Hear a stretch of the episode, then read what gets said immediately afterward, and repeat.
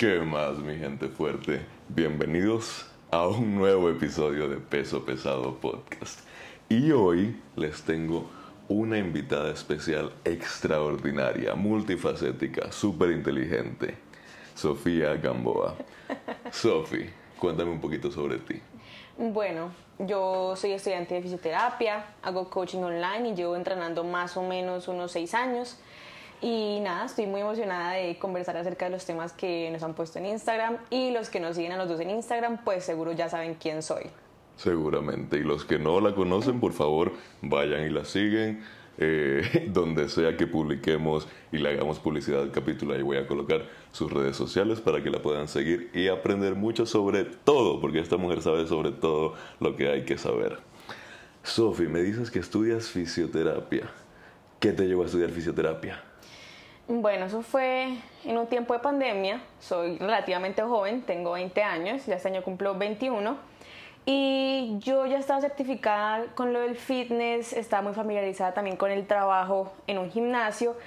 Y a mí me parecía que faltaba algo, faltaba algo de cuidado, faltaba más allá de si un atleta hace la cantidad de volumen e intensidad que tiene que realizar para ver resultados, qué pasa y quién es el atleta cuando se lesiona? ¿Quién es responsable de eso? ¿Qué pasa con el entrenamiento y la programación y sus objetivos cuando llega una lesión?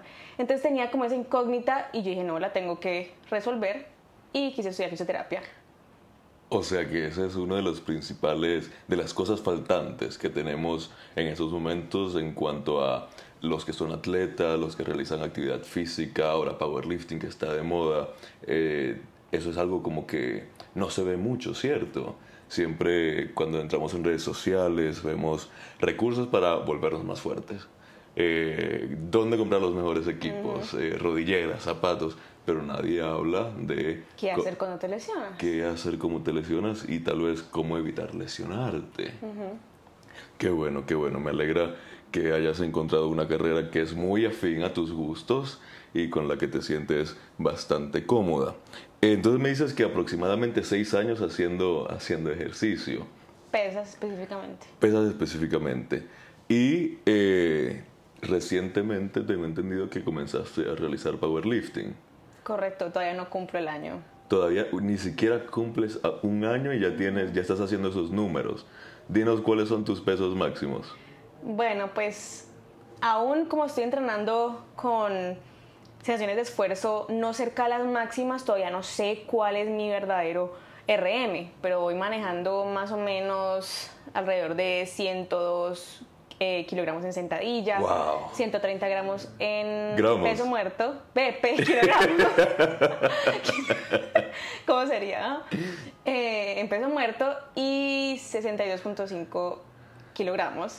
Dios mío, un, abrazo para esta muchacha que no tiene ni un año haciendo powerlifting y ya levanta esos números.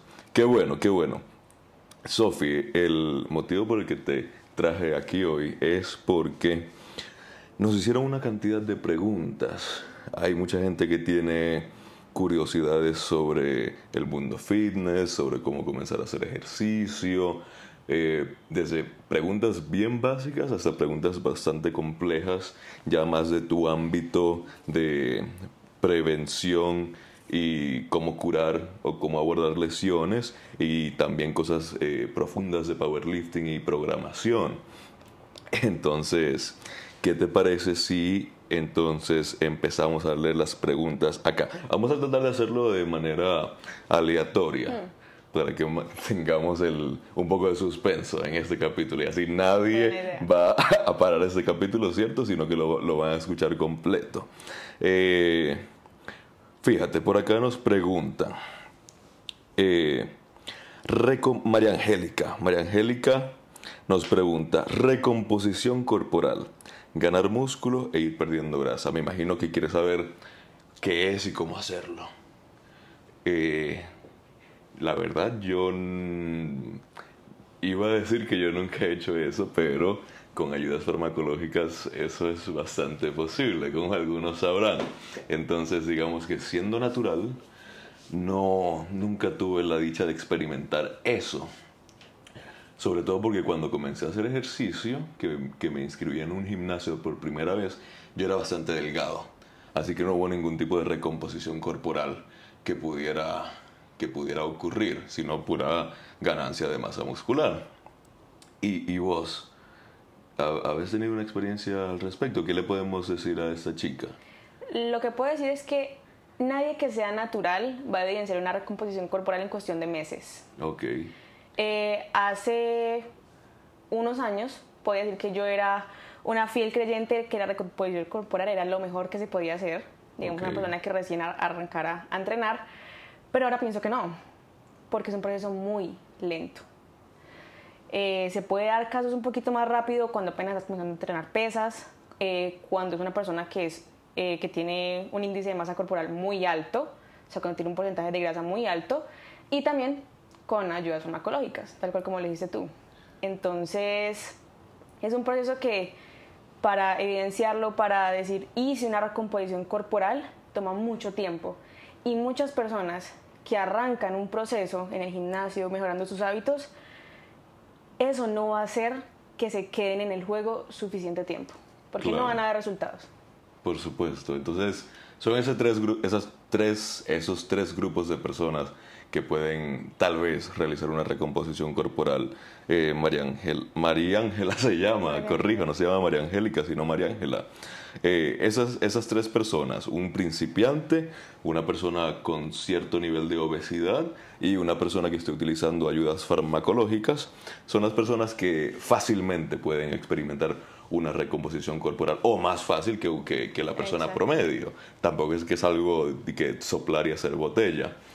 Y, eh, y la persona que se dé a la tarea de realizar ese lento y doloroso proceso de una recomposición corporal de años, digamos, o muchos meses. No, la eh, admiraría, lo admiraría, lo, admiraría. Lo admiraríamos porque sobre, sobre todo tienes que ser extremadamente disciplinado, tienes que prestar total atención a tus horas de descanso, a tu timing nutricional, comer lo correcto en el momento correcto, no hacer cardio de más ni de menos, tienes que tener todas las variables perfectamente posicionadas y bajo control para poder lograrlo. No hay margen para error allí. Y continuar con esas ganas aun cuando a corto plazo no veas resultados. Claro, claro, no. Y yo que me paso eh, una semana así sin ver algo en el espejo y me vuelvo loco. Imagínate. No, no. Muy difícil, María Ángela. Pero es posible. Entonces, si te encuentras dentro de alguno de esos tres grupos de personas, dale de una y, comen calorías de mantenimiento, eh, entrena inteligente, entrena con peso y consuma una cantidad suficiente de proteína y eventualmente llegarás a una recomposición corporal. Exactamente. Y María Ángela, un dato. Asumo que tú estás buscando realizar tal composición corporal. Eh, es mucho más rápido. Eh, vas a llegar mucho más pronto a tus metas si simplemente eh, haces etapa de pérdida de grasa y etapa de ganancia muscular, con unas etapas de mantenimiento por aquí y por allá. Ese proceso saludable de subir de masa muscular, quemar grasa, mantenerte en tu estado de homeostasis por un tiempo, esa es la manera más segura y rápida de llegar a la meta que tú quieres. Y no solo que vas a llegar, sino que vas a poder mantenerte allí. Bueno, Ahora, Aleja Campuzano, yo, me, yo quisiera saber de dónde nos escribe toda esta gente. Para la próxima voy a preguntar de dónde nos están escribiendo. Eh, para mandar un saludo, pues. Y Aleja nos pregunta que ella quiere saber sobre la distribución de entrenamientos en mujeres. Y eso, eso es algo que siempre eh, se pregunta, ¿no? Siempre escuchamos en, en redes sociales o en nuestras, nuestros círculos sociales sobre la creencia de que tal vez eh, las mujeres necesitan entrenar distinto. ¿Y tú qué dices al respecto? ¿Es cierto? No. No, simplemente no. no. Obviamente nosotras venimos al, al mundo con, digamos, ciertas eh, condiciones que nos difieren de los hombres eh, en cuanto a medidas, antropometría, y en cuanto a la masa inicial, masa muscular inicial con la que arrancamos a entrenar pero se ha comprobado que podemos ganar fuerza y que podemos ganar masa muscular al mismo ritmo que un hombre. No tenemos el mismo punto de partida, pero tenemos la misma capacidad de progresar. Okay. Entonces, no hay ejercicios de mujeres, no hay ejercicios de hombres, no hay formas de periodizar un entrenamiento para hombres y otro para mujeres. Simplemente hay características hormonales, características eh, físicas también que te acabo de comentar que nos hacen diferentes, pero eso no hace que la mujer tenga que hacer algo totalmente distinto para progresar. Ya escuchaste, Aleja. Entonces, la próxima vez que quieras saber cómo distribuir tus entrenamientos, no coloques en Google distribución de entrenamientos para mujeres, sino simplemente distribución de entrenamientos. Tal vez una excepción que podamos darle a, los que nos están escuchando es eh, competidores de fisicoculturismo. Ah, claro. Porque las mujeres van a tener músculos distintos que priorizar. Porque imagínense que incluso los mismos hombres, dependiendo en qué categoría de bodybuilding compites, eh, las, los requisitos por parte de los jueces son distintos. Eh, los jueces buscan ver cosas distintas en distintas categorías. Entonces, tal vez. Claro. Eh, Incluso dentro de las mismas categorías de las mujeres. Un atleta bikini tiene que entrenar muy distinto a como entrena un atleta wellness. Claro. ejemplo. Y cuando hablamos de entrenar, te pregunto, ¿nos referimos a, a, el entrenamiento como tal? ¿Cómo se arma el entrenamiento? ¿O más a qué músculo les damos prioridad? Exacto digamos que si, si yo compito en Men's Physique, que utilizan unas bermudas largas en, en el escenario, entonces no me interesa priorizar tanto las piernas, sino que lo entrenaría más por salud y metabolismo. Exacto. Perfecto. Espero te haya quedado claro, Aleja. Y por aquí tengo unas preguntas bastante, bastante interesantes. Mira, por ejemplo, Parcival nos pregunta, o nos dice que ella quisiera, o él, no sé, que quisiera comenzar a hacer ejercicio, pero no puede ir a un gimnasio y además tiene escuela. Entonces asumo que nos está escribiendo una persona bastante joven que todavía está en el colegio, vive con sus padres, seguramente su mamá le cocina las comidas o la, la, chica encargada de la casa, del hogar. Eh, ¿Qué consejo tenemos para Parcival? Yo estuve allí por un tiempo de mi vida estuve allí. Perfecto, cuéntanoslo todo. No tenía las agallas para ir a un gimnasio eh, y tenía escuela, por supuesto, y me importaba mucho mi escuela. Es que es intimidante, ¿cierto? Comenzar a ir a un gimnasio cuando nunca has ido, sin saber nada. Sí, sí, total. Entonces, haz ejercicio en la casa. Si realmente tienes ganas de comenzar a hacer ejercicio, lo puedes hacer en la casa. Y si eres principiante, si nunca has hecho antes, por un periodo de tiempo puedes progresar mucho con solo tu peso corporal, con lo que son push-ups, dominadas, eh, zancadas, pero comienza, comienza por algo y vas ganando momentum hasta el momento en el que puedas ir al gimnasio y ya vas a haber empezado, que eso es lo más importante, empieza por algo. Claro, empezar es la clave para cualquier hábito y para empezar cualquier rutina. ¿Y qué le recomiendas tú con respecto a, a la comida? Con respecto a la comida, eh, fíjate, ocurre una dinámica bastante interesante cuando se vive con otras personas y cuando dependes de tus padres y quieres entrenar y meterte en este mundo fitness porque obviamente tienes la presión del conocimiento de que tienes que comer ciertas cosas para ganar de peso, o tal vez no ciertas cosas, pero en ciertas cantidades, para ganar peso o para subir, para subir de peso según sea el caso. Y también ciertas cosas, como fue cuando yo le dije a mi mamá que yo quería whey protein, ella pensaba que yo me iba a drogar. Exactamente. Que eso era algo que me iba a matar. Hay un estigma con, con esto de la, de la nutrición en, en, chicos y chicas jóvenes que quieren comenzar a hacer ejercicio. Sí. Y algo que he aprendido eh, respecto a la psicología humana, cuando se trata de, de, lidiar con ese tipo de cosas, es pídele ayuda a tu familia para esto. No, no demandes, no exijas, no, no, no, no armes un escándalo al respecto, sino siéntate con tu mamá o tu papá y le dices, mamá, papá, tengo una meta. Quiero llegar a pesar tanto en tanto tiempo porque eso me va a ayudar a sentirme mejor conmigo misma, sentirme más fuerte, tener mejor autoestima, cualquiera sea el caso.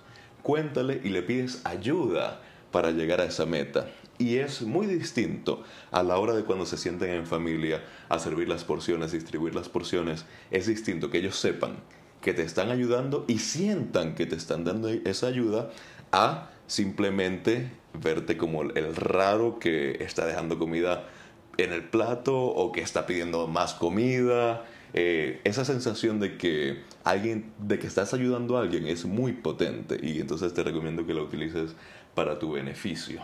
Hazlos sentir útiles. Ah, eso, ah, exactamente, esa es la clave. Hazlos sentirse útil. Y pues, a ver, enfócate en sacar buenas notas. Haz a tus padres felices. y mira, mira que soy buen estudiante. Mira que soy buen estudiante y por favor, regálame de cumpleaños o de Navidad un juego de mancuernas. Y así no tienes que ir al gimnasio ni preguntarte, ni preocuparte por cómo te van a ver, ni qué hacer, sino que haces todo allí en tu casa. Llegas al gym cuando ya estés mamado en cuando estés bien mamado, que sea el, el más mamado o la más mamada del gimnasio, llegas allí. Y me, encanta, me encantan las preguntas que, que colocaron acá porque hay bastantes mujeres preguntando sobre cuestiones femeninas, así que vamos a sacarles provecho.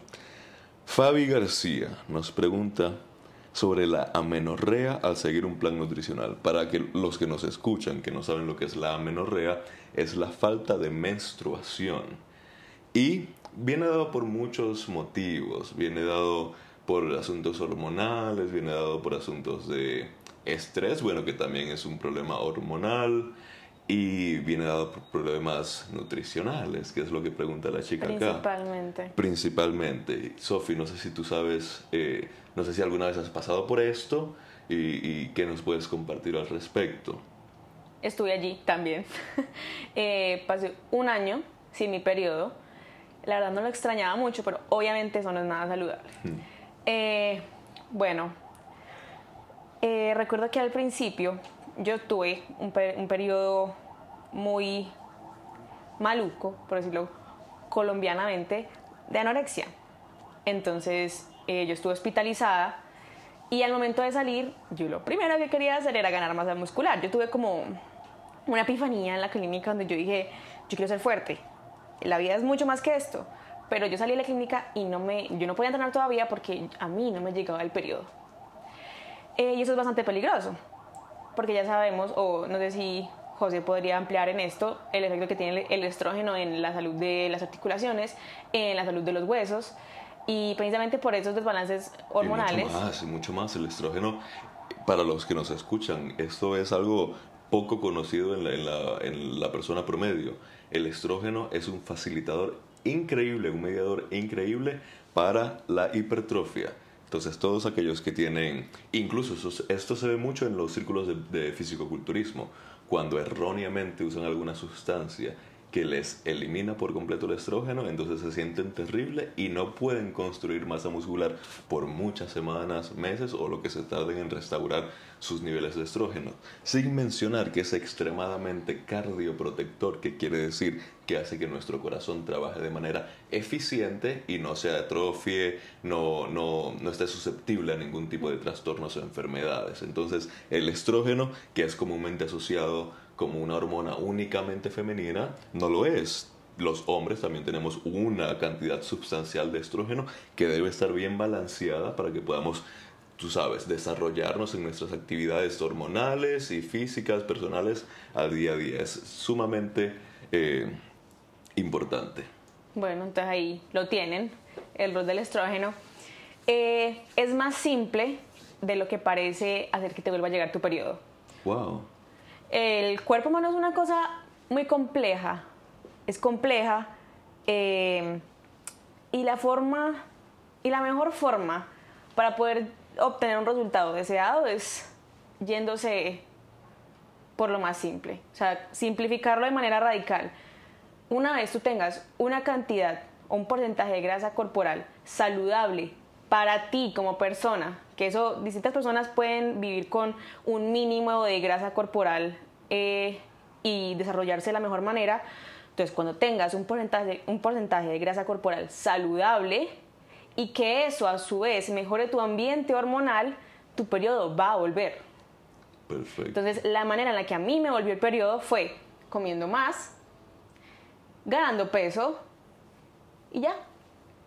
¿Creen que es alguna receta mágica, algún alimento mágico, algún medicamento mágico y no es así. Es simplemente hacer justo lo que no quieres hacer. Ganar porcentaje de grasa corporal. Entiendo. Y si yo soy una chica que no me está veniendo el periodo y me y empiezo a comer más comida y empiezo a balancear todo mi ambiente hormonal. ¿Cuánto tiempo debo esperar a que se restauren mis niveles de estrógeno y me vuelva a la menstruación? Eso días. es duro, es, es, duro para decir. De hecho, en mi caso sí fueron días. Wow. Ok, ahí tienen, puede ser días. Puede ser días, bueno, digamos que semanas. Me acuerdo que eh, fue una semana en la que yo hice un trato con mis padres porque yo estaba que me entrenaba y dijimos, bueno, voy a hacer actividad física una vez a la semana, pero así mismo comencé a comer más. Por ahí a las dos semanas, dos, tres semanas, ya tenía mi, mi periodo de vuelta. Perfecto, entonces depende de qué tan diligente seas, te va a volver rápido y en el peor de los casos... No días, semanas. Semanas, y en el peor de los casos algunos meses. Pero ahí tienes las instrucciones para que se me olvidó el nombre, Fabiana. Fabiana, come, reina, tienes que comer. Come, come. Y por acá nos pregunta Fabio, Fabio nos pregunta, ¿donar sangre cuando estás en terapia de reemplazamiento de testosterona? Para los que no saben, la terapia de reemplazamiento de testosterona, que está muy de moda hoy en día, es básicamente cuando un hombre tiene niveles por debajo de lo óptimo o por debajo de lo saludable de testosterona, el doctor, el endocrinólogo, les receta testosterona, inyecciones de testosterona para restablecer tu testosterona a un nivel óptimo, para que restauren su deseo sexual, para que restauren su, su, virilidad, sus niveles de energía, tal vez sufren de insomnio, muchas cosas que pueden resultar de tener niveles subóptimos de testosterona. Y Fabio nos pregunta, ¿puedo donar sangre? Y es una pregunta muy interesante porque comúnmente se asocia que el usuario de testosterona, es decir, de esteroides, tal vez no esté en un estado de salud óptimo como para poder donar sangre, porque ¿qué pasa si una persona que usa esteroides le da sangre a otro? Le va a pasar los esteroides, se va a poner bien, se va a poner bien mamado el que reciba la donación.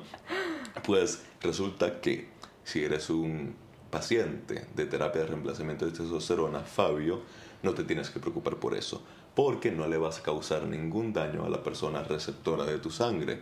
Incluso si tienes los hematocritos elevados, que es algo muy común para pacientes con deficiencia de testosterona que están en terapia. Se solía creer que no, pero ya los estudios han demostrado que es totalmente seguro que dones. Ahora, si tú usas alguna otra sustancia por fuera de la terapia de reemplazamiento de testosterona, que ahora está muy de moda también que las clínicas te den una otra ayudita por allá, una pastillita, otra inyección, entonces ya es otro caso y tienes que evaluarlo con tu médico, depende de lo que estés usando específicamente. Pero todo lo contrario a no donar. Más bien, algunos doctores te van a mandar a donar el doble de frecuente que una persona que no, utiliza, que no está en terapia de reemplazamiento de testosterona. Y la siguiente pregunta la envió Andrés. Y me encanta porque yo sé que todo el mundo se va a saltar todo el principio del podcast para llegar a esta pregunta y escuchar cuáles son los suplementos poco pensados para el aumento del rendimiento. Y es una muy buena pregunta, porque yo creo que no hablo por mí únicamente cuando digo que siempre estamos buscando algo que nos ayude a rendir mejor, a ser más fuerte, a construir más músculo. Yo recuerdo que en mi adolescencia pasaba mucho tiempo buscando en internet los mejores suplementos y para convencer a mi mamá de que me los regalara. Y siempre estamos en búsqueda de, de, esa, de esa cosa mágica. No sé si será por falta de disciplina, ¿será? Por parte de, las personas. Yo creo que, es naturaleza humana querer algo más rápido de lo que puede tomar el verdadero trabajo. Sí, es naturaleza humana buscar atajos. Mm. Y a veces es hasta saludable. Es, eh, sí, como recompensa inmediata. Claro, bueno, entonces Andrés, te voy a dar tu recompensa inmediata. y los suplementos poco pensados poco pensados. Te los voy a compartir en este momento. Primero, primero sodio. Sodio, sodio. ¿Qué tiene sodio? La sal. La sal es la manera más fácil que tú vas a poder encontrar para aumentar tu ingesta de sodio. Tú vas al supermercado y compras un tarrito de sal y esa va a ser tu receta mágica para aumentar tu rendimiento, no en unas semanas, no en unos días, sino de manera inmediata, tan pronto tú la consumas. Entonces tú quieres tener mañana un día donde saques dos repeticiones, tres repeticiones más o le metas 5 kilos más el peso que ibas a hacer, la receta es, usted va a agarrar 300 mililitros de agua o 400 mililitros de agua y le va a echar un cuarto de cucharadita de sal. Y cuando esté en el gimnasio va a agarrar su termo de agua, el que se lleva siempre, y a eso le va a echar otra cucharadita de sal, digo cuarto de cucharadita de sal, y se la va a tomar durante el entrenamiento. Y el bombeo que ustedes van a sentir cuando estén entrenando va a ser fenomenal, van a sentir que se les van a partir los músculos, se va, a desgarrar la piel y por supuesto que yo no soy responsable del dolor y sufrimiento que van a sentir luego de entrenar, pero van a tener una sesión de entrenamiento fabulosa. Y otro suplemento poco pensado para mejorar el rendimiento, porque no es comúnmente vendido para mejorar el rendimiento, sino como herramienta para pérdida de grasa, es la L-carnitina.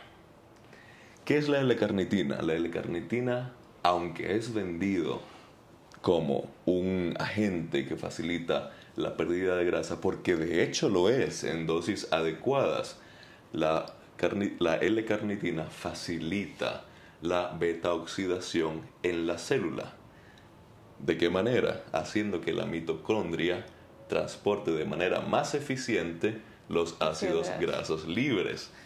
Esto es mucha palabrería científica.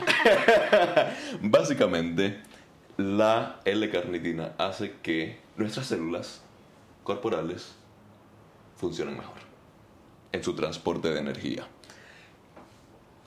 ¿Qué es la mitocondria, Sofi? Tú que eres una experta respecto a todo esto. Bueno, la mitocondria es una organela de la célula eh, que depende de oxígeno para producir energía. Realmente es el centro de energía del cuerpo humano. Entonces, siguiendo esa lógica, muy bien ilustrada por parte de Sofía, ¿qué pasaría si usas un suplemento que hace que ese centro de energía funcione mucho mejor. Por supuesto que vas a tener entrenos mucho mejores. No te voy a exagerar y decir que va a ser un cambio de día y noche. no es como el sodio. No, no es tan bueno como el sodio, no es tan bueno como el sodio. Y si lo vas a utilizar de manera oral, en pastillas o en polvo, la dosis es astronómica. Estamos hablando de 10 a 20 gramos de la carnitina al día que vas a tener que consumir para ver su beneficio. Si lo consigues inyectado, que la verdad desconozco, o sea que en Colombia las farmacias lo venden, eh, yo lo importo eh, simplemente de Estados Unidos eh, y es fácil de conseguir, por cierto, no crean que es algo complicado. pero si ese es el caso, solo tienen que usar 300 mililitros, 300 y que es 300 mililitros este 0,3 mililitros de la carnitina al día para ver sus beneficios. Y por supuesto que también vas a tener tu beneficio de, quema de grasa un poquitico por allí. No es nada, no es nada fabuloso. Bien. Eh, en déficit por el pollo? Si estás en un déficit corporal, claro, porque nada quema grasa de manera mágica. ¿Tú conoces algún suplemento poco pensado que nos mejore el rendimiento? Eh, sí, y lo he venido usando cuando sé que quizá me va a costar quedarme dormida. Y básicamente lo que hace es mejorar mi calidad de sueño porque me puedo quedar dormida más rápido y eso a la larga obviamente una, una buena calidad y cantidad de sueño va a promover el rendimiento. La melatonina. Oh, no se me hubiera pensado, no lo hubiera pensado para compartir. Pero es de manera indirecta porque si, si, eres una persona que ya duerme lo suficiente y su calidad de sueño es eh, pues muy positiva, no vas a necesitar tomar melatonina. Pero si eres de las personas que se acuestan y dan vueltas y les cuesta mucho quedarse dormida y se acuestan a las 10, pero resulta que se terminan acostando a las 12 y eso reduce la, cantidad de horas que duermes, eh, un cuánto tiempo antes de que te vayas a acostar, eh, te tomas una pastilla de melatonina y es posible que te duermas más rápido. Buenísima, buenísima contribución. Les recomiendo que si van a comprar melatonina, lo, lo compren de eh, liberación extendida, es decir, que no se libera todo de golpe al torrente sanguíneo, sino que conforme pasan las horas va soltando de poquito a poquito y así tienen una liberación sostenida de melatonina toda la noche. Porque también se da el caso que una persona se queda dormida de inmediato y a las tres horas se despierta y no puede seguir durmiendo. Buenísimo. Es de sueño liviano. Exactamente. Yo soy de sueño súper liviano. Cualquier cosa me despierta. Bien. Eh, por acá, Martínez Ata, veamos si es... que también considero que es eh, positivo para las personas que no les gustan las verduras. Y yo soy un fiel ejemplo de eso. A mí no me gustan las verduras. un multivitamínico muchas personas pueden no estar de acuerdo conmigo, pero yo sí la diferencia cuando comencé a eh, tomar multivitamínico en mis niveles de energía durante el día y por ende eh, niveles de energía durante el entrenamiento.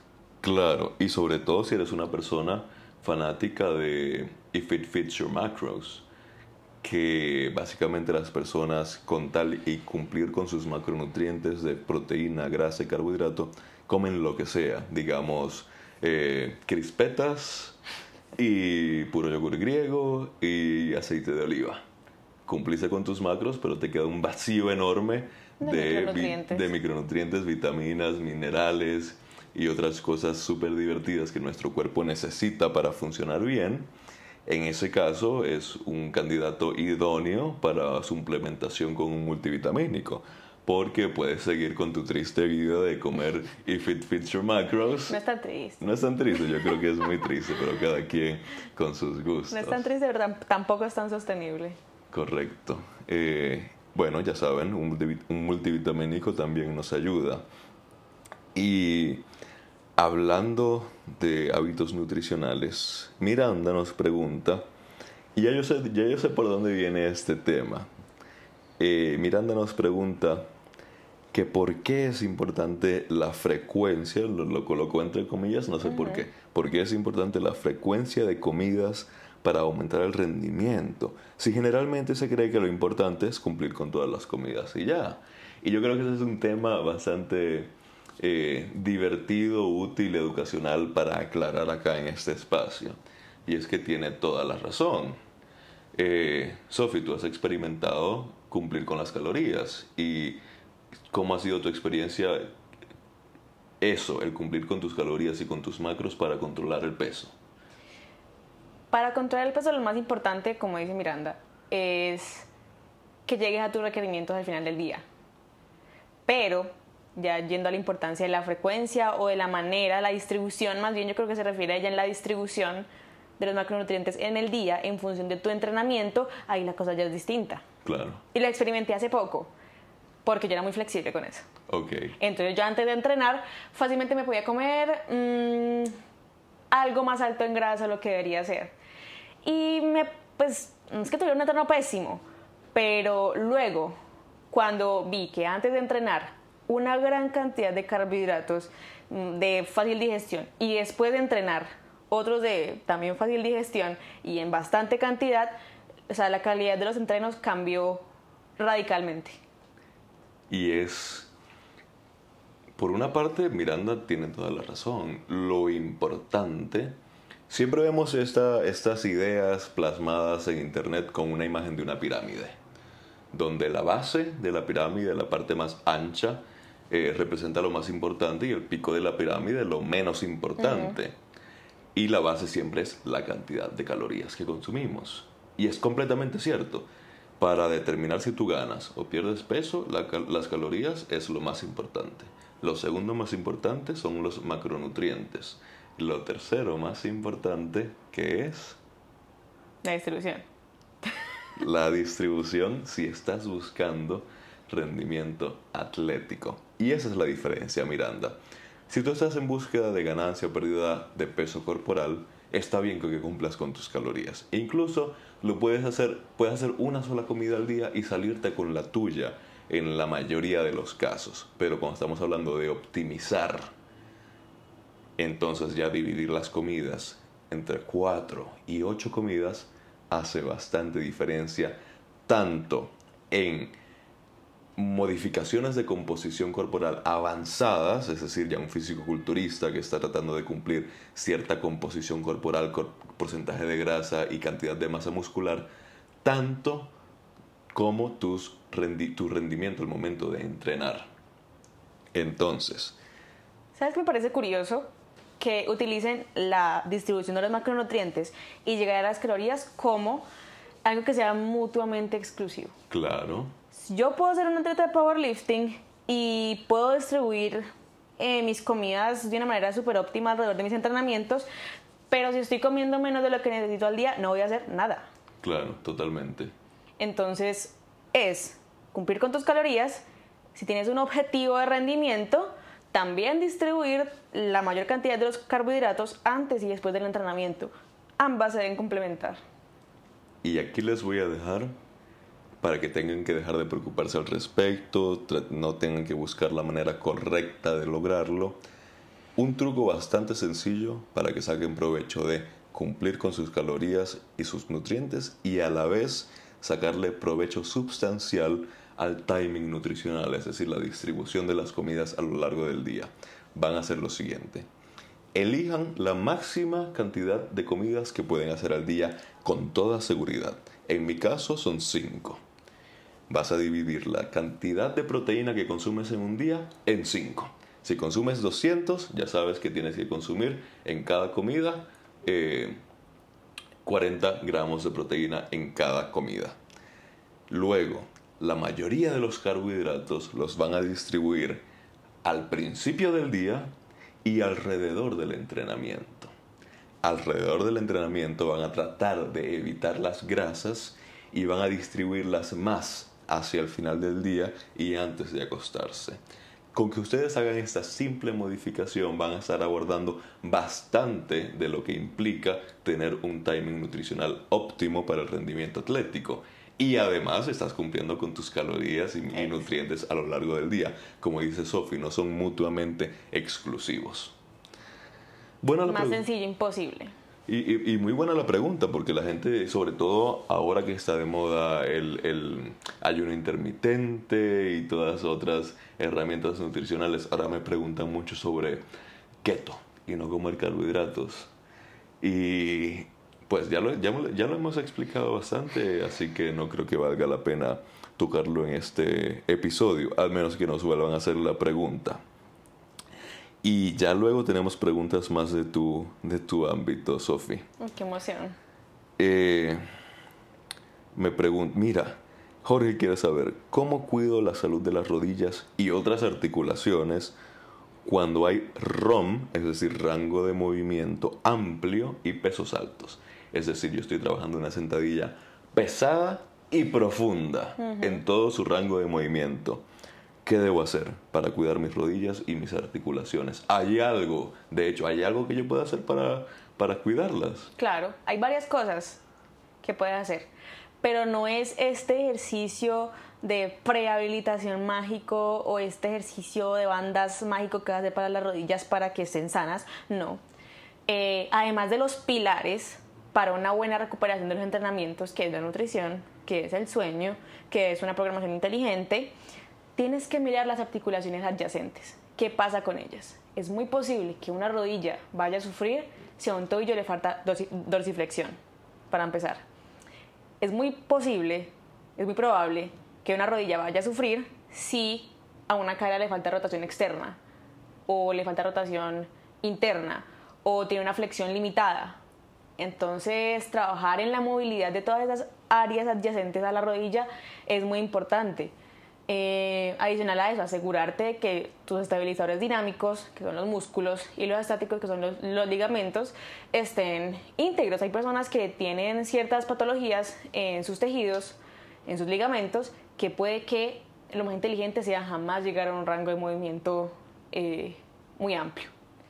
Entonces, es eso. Seguramente esperabas algo específico, seguramente esperabas, tienes que hacer esta receta mágica para rodillas sanas de por vida, eh, pero no. Y depende mucho, mucho, mucho de la persona.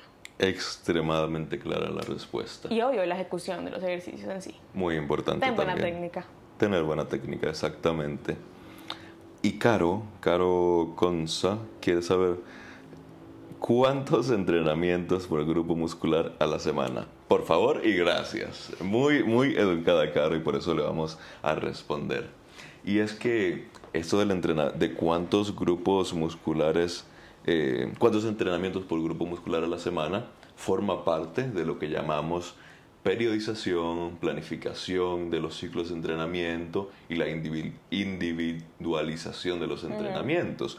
No hay una respuesta clara de cuántos, eh, cuántos entrenos por cada músculo debes hacer a la semana. Sí hay recomendaciones generales. ¿En qué consisten esas recomendaciones generales? Consisten en, si es un músculo que se recupera muy rápido, probablemente puedes entrenarlo con más frecuencia que un músculo que tarda mucho en recuperarse, que frecuentemente vienen siendo. eh, los grupos, y incluso en estos días estábamos hablando al respecto, que, que pareciera que no, los grupos musculares no siguen una regla específica para determinar cuál se recupera más rápido que otro. Por ejemplo, entrenar espalda o entrenar piernas, seguramente nunca lo van a poder hacer más de un par de veces o tres veces a la semana, mientras que entrenar abdominales, entrenar eh, los trapecios, entrenar los deltoides, seguramente puedes hacerlo cinco o hasta seis veces a la semana si distribuyes bien el volumen. Y eso es la respuesta real de esta pregunta. Depende de cómo distribuyas tu volumen. Porque si tú haces 8 series de pecho cada vez que entrenas pecho, seguramente solo vas a poder realizar dos sesiones a la semana porque solo de eso te vas a poder recuperar. Pero si tú haces tres series de pecho por día, seguramente vas a poder entrenarlo tres o cuatro veces a la semana. Con eso, con esa información, tú puedes jugar y decidir cuántas veces a la semana quieres entrenarlo. Y eso lo puedes utilizar también para tu ventaja cuando quieres entrenar un músculo que está rezagado o a que le quieres dar prioridad. Porque distribuirlos con mucha frecuencia, digamos lunes, miércoles, viernes y sábado, te da la oportunidad de realizar más series totales. Porque puedes realizar 3, 3, 3 y 3 para un total de 12 mientras que no te daría la misma cantidad si nada más tuvieras dos entrenamientos a la semana. Entonces esa fue una respuesta muy larga para decir que depende de cuántas series quieras hacer por Exacto. día. Tú puedes decidir cuántas veces eh, a la semana entrenar cada grupo muscular. Y la siguiente pregunta viene de nuevo por parte de Jorge, el que nos preguntaba sobre la salud de las articulaciones. Y es, ¿qué opinas de los SARMs? SARMs. Arms. SARMs y otros, y otros orales. Eh, Yo no sé nada al respecto. Sofi no sabe nada al respecto. Yo sé un poco al respecto. Y Jorge, mi recomendación honesta es aléjate de los ARMS. Eh, porque no hay pruebas, no hay estudios científicos, no hay data, no hay información sobre su utilización en humanos. Son una alternativa pobre a el uso de esteroides. Y además de que es una alternativa pobre al uso de esteroides, una, una alternativa bastante con bastantes sorpresas, no sabes qué esperar, no sabes qué hacer cuando ocurran ciertos efectos secundarios. Además de eso, son más peligrosos y más difíciles de controlar por el siguiente motivo. Cualquier sustancia androgénica, cualquier sustancia anabolizante va a apagar tu producción natural de testosterona. Por eso es que las personas que usan esteroides tienen siempre una base de testosterona o de nandrolona que comúnmente también puede saciar, suplir la función de la testosterona en el cuerpo, de manera que cuando utilicen cosas como Masteron, Primobolan, cualquier otro esteroide que se te venga a la cabeza, y eso suprima su producción natural, no importa, porque también tienen una base de testosterona. ¿Qué pasa si tú utilizas SARMs? vas a tener los beneficios de fuerza y de masa muscular que provee el SARM, mientras que apagas tu producción natural de testosterona y ya cuando te des cuenta a las semanas o al mes y medio o a los dos meses no vas a tener nada de, de testosterona, vas a perder la fuerza repentinamente, vas a perder la masa muscular repentinamente y te vas a sentir muy, muy mal. Vas a tener que hacer un ciclo post-terapia y vas a haber perdido todos los poquitos gains que adquiriste durante tu ciclo de SARMs. Es más, me contabas, estamos hablando en estos días, que hay muchas personas que escogen los SARMs pensando que son menos dañinos. Y los, y, los esteroides orales, pensando que son menos dañinos. Y Porque cualquier no me lo inyecto en la nalga, entonces es más saludable. ¿Qué clase de lógica es esa? y, pero esa, esa, es la lógica común de las personas. Asocian las inyecciones como con algo peligroso, dañino, y una pastilla, algo oral, un líquido, un polvo con algo más benigno. porque no? Porque no va dentro de tu músculo, no va dentro de tu piel. Cuando todos los usuarios eh, conocedores de esteroides saben que una inyección, un aceite que tú te inyectas en el cuerpo y se libera de manera prolongada en el tiempo, sin picos hormonales, es mucho más benigno que cualquier producto oral que es metabolizado en el hígado y en los riñones principalmente, tiene picos extremos de todas las, las eh, los procesos metabólicos que desencadenan el cuerpo y son mucho, mucho más dañinos para la salud de manera aguda y de manera crónica. Entonces, esa es la diferencia entre un principiante usuario de esteroides que cree que los orales son menos dañinos o son mejores versus un usuario experimentado que sabe que tiene que alejarse de los orales y de los ARMS porque dañan mucho más su salud a cambio de muy poco beneficio. Y esa es la respuesta, Jorge. Te recomiendo que te mantengas alejado de eso.